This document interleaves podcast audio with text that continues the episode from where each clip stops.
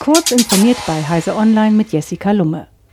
Telefonica und der Versicherungskonzern Allianz wollen 2,2 Millionen Haushalte in vorwiegend ländlichen und bisher unterversorgten Gebieten mit Glasfaser bis ins Haus versorgen. In den Ausbau wollen sie in den kommenden sechs Jahren bis zu 5 Milliarden Euro investieren und ein Glasfasernetz mit einer Länge von gut 50.000 Kilometern knüpfen. Das gemeinsame Projekt soll als Joint Venture unter dem Namen Unsere Grüne Glasfaser GmbH starten. Telefonica und Allianz werden anfangs zu jeweils 50 Prozent beteiligt sein, teilte das Unternehmen mit. Samsung hat am heutigen Donnerstag seinen eigenen Bezahldienst in Deutschland eingeführt. Samsung Pay funktioniert auf zahlreichen jüngeren Galaxy-Smartphones, teilt der koreanische Hersteller mit.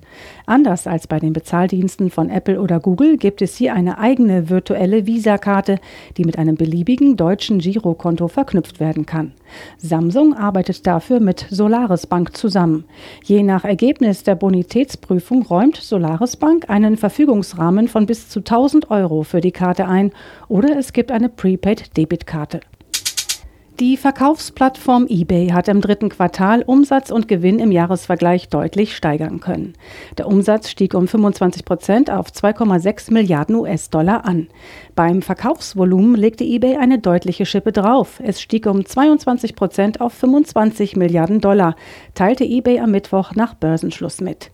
Die Ausgangs- und Kontaktbeschränkungen in Zeiten der Corona-Pandemie dürften auch eBay dabei geholfen haben, im dritten Quartal erneut die 2 Milliarden Dollar Marke beim Umsatz zu knacken. Gegenwind für Apple. Fans der Cartoonserie Peanuts haben eine Petition auf change.org aufgesetzt. Grund ist, dass seit vorigem Jahr Charlie Brown, Snoopy und Co. nicht mehr im amerikanischen Fernsehen laufen, sondern ausschließlich bei Apples TV Plus. Das berichtet das Computermagazin Mac and I. Die Petition verlangt, die Serie zurück ins lineare Fernsehen zu holen. Über 185.000 Personen haben innerhalb weniger Tage unterzeichnet. Diese und weitere aktuelle Nachrichten finden Sie ausführlich auf heise.de.